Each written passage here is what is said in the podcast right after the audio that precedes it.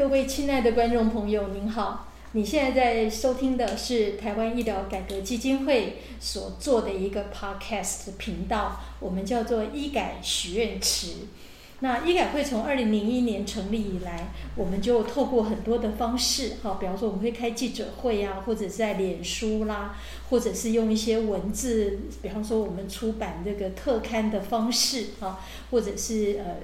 季刊等等，来传递一些医改的知识跟理念。那我们就是希望能够推动一个具有品质跟正义的医疗环境。那在成立的二十年的今天，就是二零二一年啊，那我们呢就打算要推出啊 Podcast，用这样的一个频道的内容，那希望能够邀请所有的朋友一起来关心。呃，相关的医疗新闻啦、时事议题啦，那我们希望呃医改大家一起来。好，那今天呢，我们要谈的主题是呃整合医疗。那这个名称可能对很多人来讲有点陌生，哈。那但是呢，却又是现在很多人很需要的，哈。因为我们在知我们知道在台湾哈。大概六十五岁以上的民众有三分之一，哈，是罹患的这个多重共病，哈，就是有两种或两种以上的慢性病，哈。那在有慢性病的民众里面，大概有高达三分之二的人，哈，有两种以上的慢性病，有三种以上的就占了三分之一，哈，大概百分之三十四。那当然还有一些疾病，哈。那这这种状况就是他第一个是他可能呃同时间在看不同的科别，好，然后呢也同时要吃五六种以上的不同的药物，好，那在我们的日常生活当中，这样的情况哈非常的普遍，那但是呢我们也经常的会听到有一些呃。不太愉快、不太好的就医经验，好，那甚至呢会对病人或病家带来困扰，而影响到这个治疗的效果，哈。那比方说有病人或病家就跟我们反映啊，说他要去看诊的时候，就是一天要一天同一个上午可能挂了好几个诊，那就必须要跑来跑去，哈。那万一那个医院大一点的话，那他就可能要跑不同的。楼层不同的这个呃大楼，哈，那真的是用用他们原来的话，就是那个呃跑掉半条命，哈。那甚至呢，有时候药跟药之间强蹦，哈，或者是呃这个某某个医生只看某一个器官，哈，那呃其他的可能没有注意到，诸如此类，哈，所以在。现在就民众来讲，其实有非常有这个呃整合医疗的需求，好，那政府也很重视，好，所以我们今天呢就特别邀请到台湾病友联盟的吴洪来理事长，哈，来到我们的呃录音间，好，那我们就请洪来呃先来跟大家分享一下，哈，就是在您或者是你所接触到的病友当中啊。他们有些什么样的呃比较负面的就医经验？哈，那就是说，就是因为这些医疗的那个呃，不管是科别也好，药物也好，可能缺乏一些整合，好，所以造成他们呃，也许是不方便，也许甚至造成健康上面的影响，是不是可以跟我们分享一些案例？啊，谢谢老师。那那呃，我自己就是因为本身自己是病友，然后又身兼病友的照顾者，就是家人也是所谓多重共病的病人。那呃，那像之前，例如说，我们从去年开始就开始非常频繁的会需要去医院，然后看了非常不同的专科。那这个都是，例如说，我们并不是说啊，我们自己随便去网络上挂号就想看。而是说，因为我们这样长期有肾脏病，那其实也都是主治有建议我们要去看其他科，但是因为我们就说这个就是我们实际上遇到状况，就是我们就是变成说一直不断增加所看诊的科别，那例如说一个礼拜有时候可能要甚至去两次或是三次医院哈，就算在，但说呃今年疫情其实也有发生过比较本土感更严重嘛，可是在去年。刚爆发那个时候，大家一开始很害怕，都不敢去医院的时候，就是我们却因为病况的关系，就至少每个礼拜要跑两趟医院。对，所以那个时候其实蛮担心。然后说实在，真的也比较辛苦，因为就是我的家人现在就是行动不便，那出门就是劳师动众。对，所以并不是说哦，我只是出多多出门一趟，那还有很多呃，例如说他可能那时候他是坐轮椅嘛，对，然后出入，然后例如说我要坐车什么的，相对来说都相当的辛苦。那还有一个问题就是说，因为像我们是刚好运气比较好，就说因为我们之前是呃，就是我们是洗腹膜透析嘛，那就是会有一个护理师，然后就说哎，我们有一些问题，或是有一些问题咨询，就哎可以请教，让我们觉得相对安心。可是我相信绝大多数就是这种有共呃多重共病的病人，他可能分别在不同的科别就诊，对，那可是有时候遇到一些问题，他其实没有一个方便咨询的对象，或是一些就是说他因为有很多这种共病，他其实很多是会相互影响的，不管是用药啊，或是症状，然后有时候例如说发生一些呃症状，你也不知道说哎那是。药物的副作用吗？还是说是并发症呢？等等，就是判断上都会相形困难，所以变成说，嗯，就是我完全可以体会到，如果今天，例如说我没有一个呃方便的管道可以这样子协助请教，那呃，如果今天病人遇到什么问题，然后要调整药什么的，那其实真的是很辛苦的一件事，因为他变成说，哎，我例如说可能上个礼拜我才刚刚回诊，那原本主治约的门诊或许就是下个月。结果呢，那个药吃了一个礼拜以后，可能发现哎有一些不适合，那回来他又要再回来看，所以就变说会一直在这个医院里面奔波，然后再来就是真的是呃有时候药吃多就会真的会会有时候真的真的我们实际发生过，就是哎真的搞不清楚说应该是新的药的影响，还是又发生什么新的症状，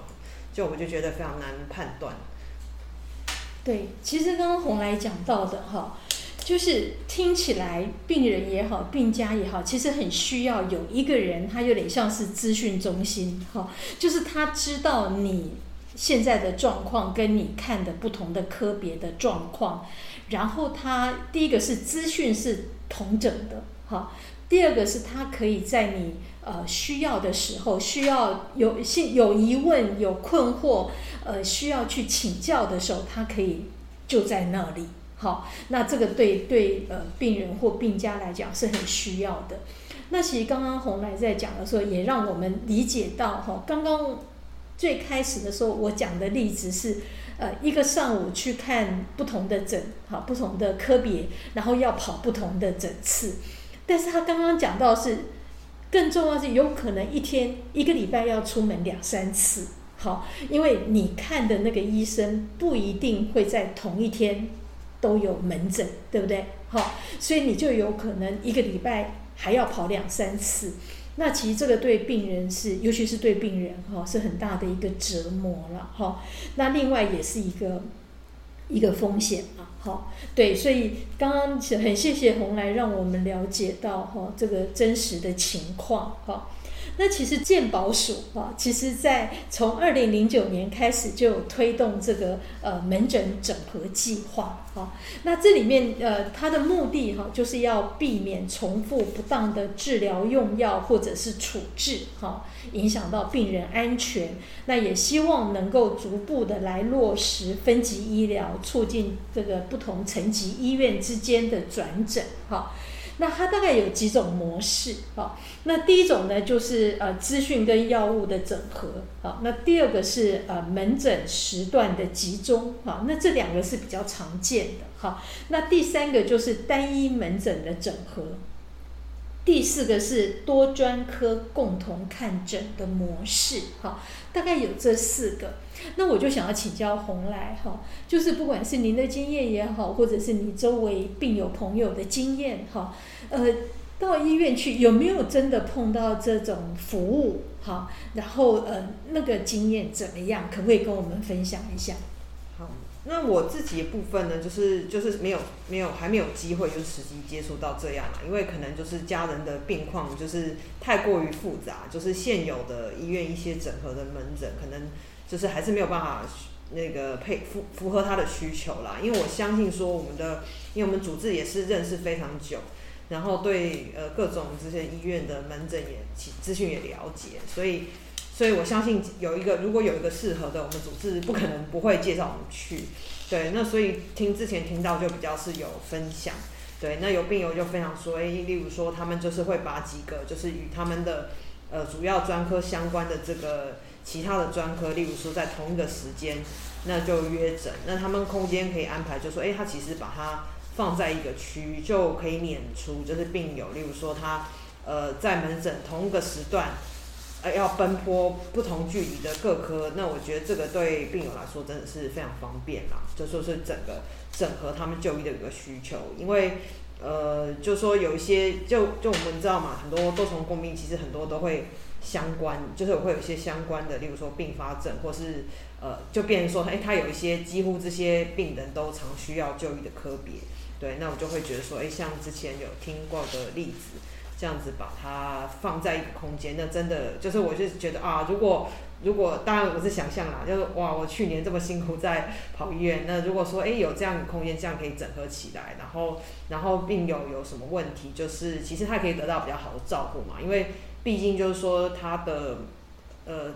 身体状况已经牵涉到不止一个专科。对，那其实专科医师之间也需要沟通，对，然后这样我觉得，呃，有这样一个调整之后，其实对病人愈后，或是对他们方便度来说，都是很重要的一个改善的地方。好，所以红来，我想请教一下，就是听起来是，呃，在一个空一个空间里面，然后各科的医生都来，那他们之间呃，可以有一些呃对话。可以有一些讨论，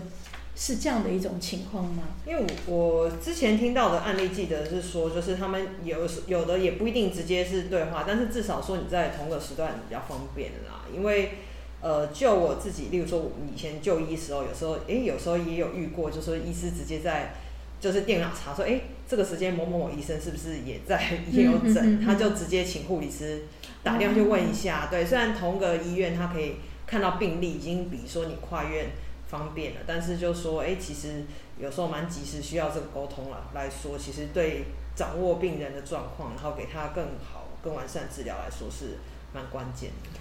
对，这听起来有点梦幻哈，就是说我在看这个 A 医生的时候，然后那个医生他在看我的病例，就看到我也在看 B 跟 C 哈不同的医生。然后他愿意在这个时间，呃，帮我们把他邀过来，好，那当然，我觉得这个听起来就是要天时地利人和了，哈，也正好那两位医生现在是有空的，哈，但是几率可能不太容易。但如果说是事前 say 好的，好，就是知道，呃，你约好了哪一个时间，呃，病人来看诊，好，然后呢，跟这个病人有关的科别的医师，哈，也都同时在。好，那他们可可能可以针对这个呃一些检验检查的资料哈，来互相做一些讨论哈，一起来呃研判做评估哈。那对于用药的部分，也彼此知道哈对方的呃科别哈，呃针对哪一个症状或哪一个疾病开了一些什么样的药哈，那他们可能可以有一些有一些讨论。听起来这个是。对病人来讲会比较安心，好，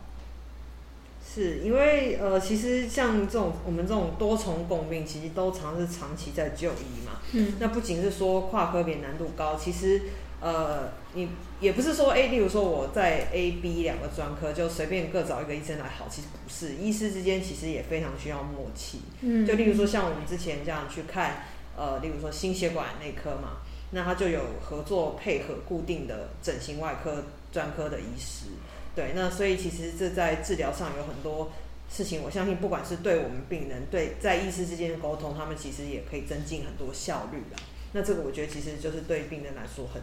重要的部分。只是之前比较可惜，就是像我们去就诶，就是因为我们实际上状况就是没有整合嘛，所以便各自要去看这两个科。接下来我也想请教红来哈。就是呃，在您的经验里面或者听到的一些一些故事哈，呃，在推动整合医疗上面可能会碰到什么样的一个呃障碍哈，因为听起来是大家都觉得，哎，如果可以这样子很好啊，哈，你有一个整合医疗的团队，然后可以对我这个人做一个所谓的全人的医疗嘛，哈，那然后我我病家就不用担心说我还要拿那个药。药单啊，去比对哈，或者还要去请教，或者或者是会担心哈。那那对病人来讲，这个很好。当然，我们也可以理解这个成本很高哈。那但是是呃，除了这个因素之外，就实际上的经验，你所了解的，还会有一些什么样的障碍？嗯，实际上来说，就是当然，就像刚刚前面提到说，诶，如果真的很理想，有一个可以整合这种多重专科来。呃，为病人就是诊查的方式是真的是便利非常多，而且就说也应该，我想也有助于各科别专科医师之间的沟通。但实际上有有有一些啦，就我觉得很容易想象到，就是说，哎，例如说像我们很多有时候病人，哎，例如像我们其实看很多科别，我们当然都会希望在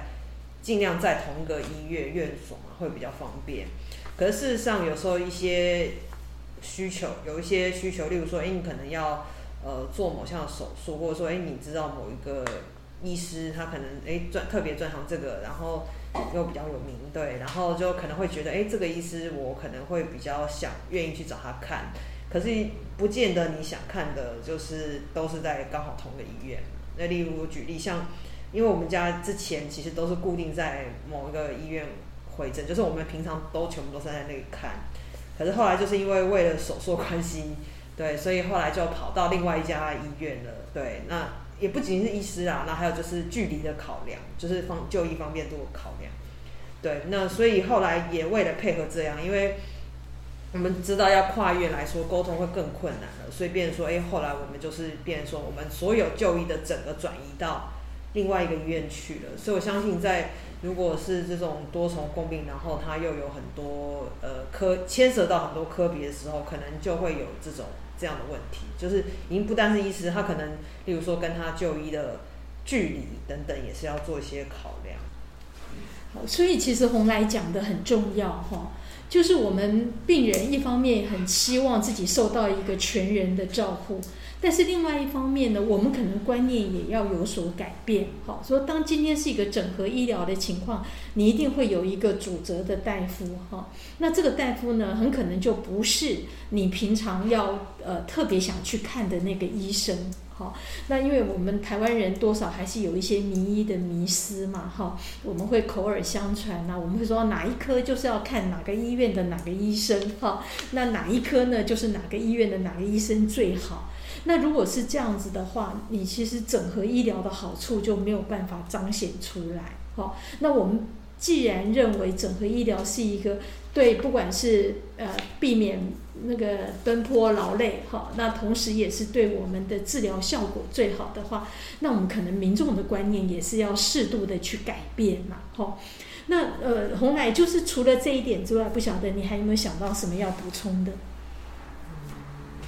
就我觉得刚刚可能还有提到，就说因为我们刚才前面讲的都是提到比较都是医师嘛，那我自己会觉得说，其实因为里面呃我们会提到，其实药物也是很重要的一个部分，因为这个多重共病的病人，绝对药是吃，通常都吃很多啦。嗯，对，那所以其实在这个用药方面，真的要特别留意，就除了例如说医师之间要进行一些沟通之外，其实我觉得。呃，必要时也希望要有一些，例如说可以药物咨询的方便的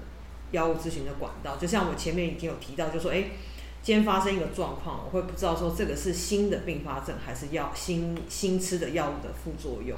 就会有这样的困扰。对，那我相信对一般民众，因为我们毕竟也不是医医医疗人员嘛，那其实对于我们来说，有发生这样的状况，就都真的会比较紧张。对，因为我们知道。就是多重共病的话，其实常有时候是牵一发动全身，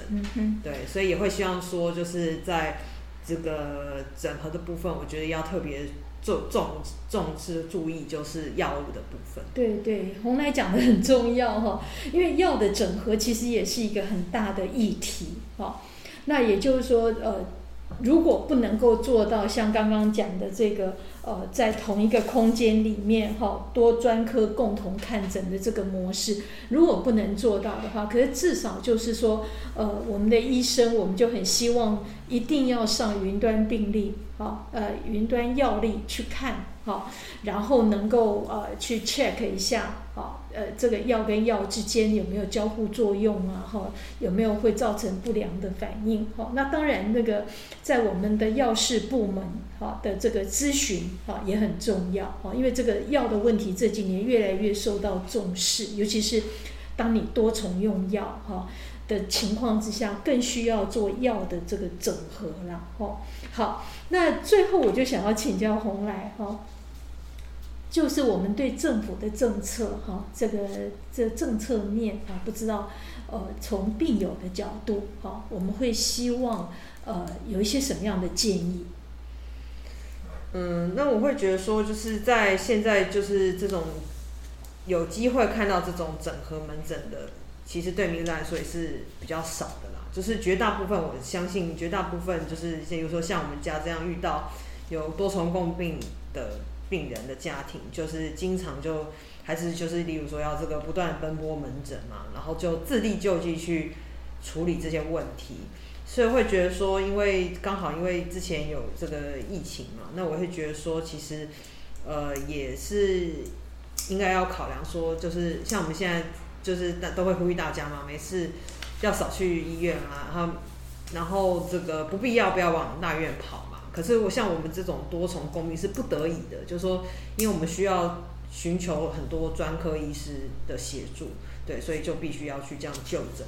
所以如果呃可以把这个整合借这个时机去推动整合门诊，那我觉得真的是对病人来说是一个很正面的方向啊。因为首在就第一个就是说你可以减少他奔波的时间，然后再来就是说这个也是降低风险嘛。因为其实我们知道出入。医院都就是医院本来就是个病菌多的环境，就 没事最好都不要来啦。可是多重共病，你如果没有把它整合，它就是增加它很多诊次嘛，就是变成说频率也很高啦。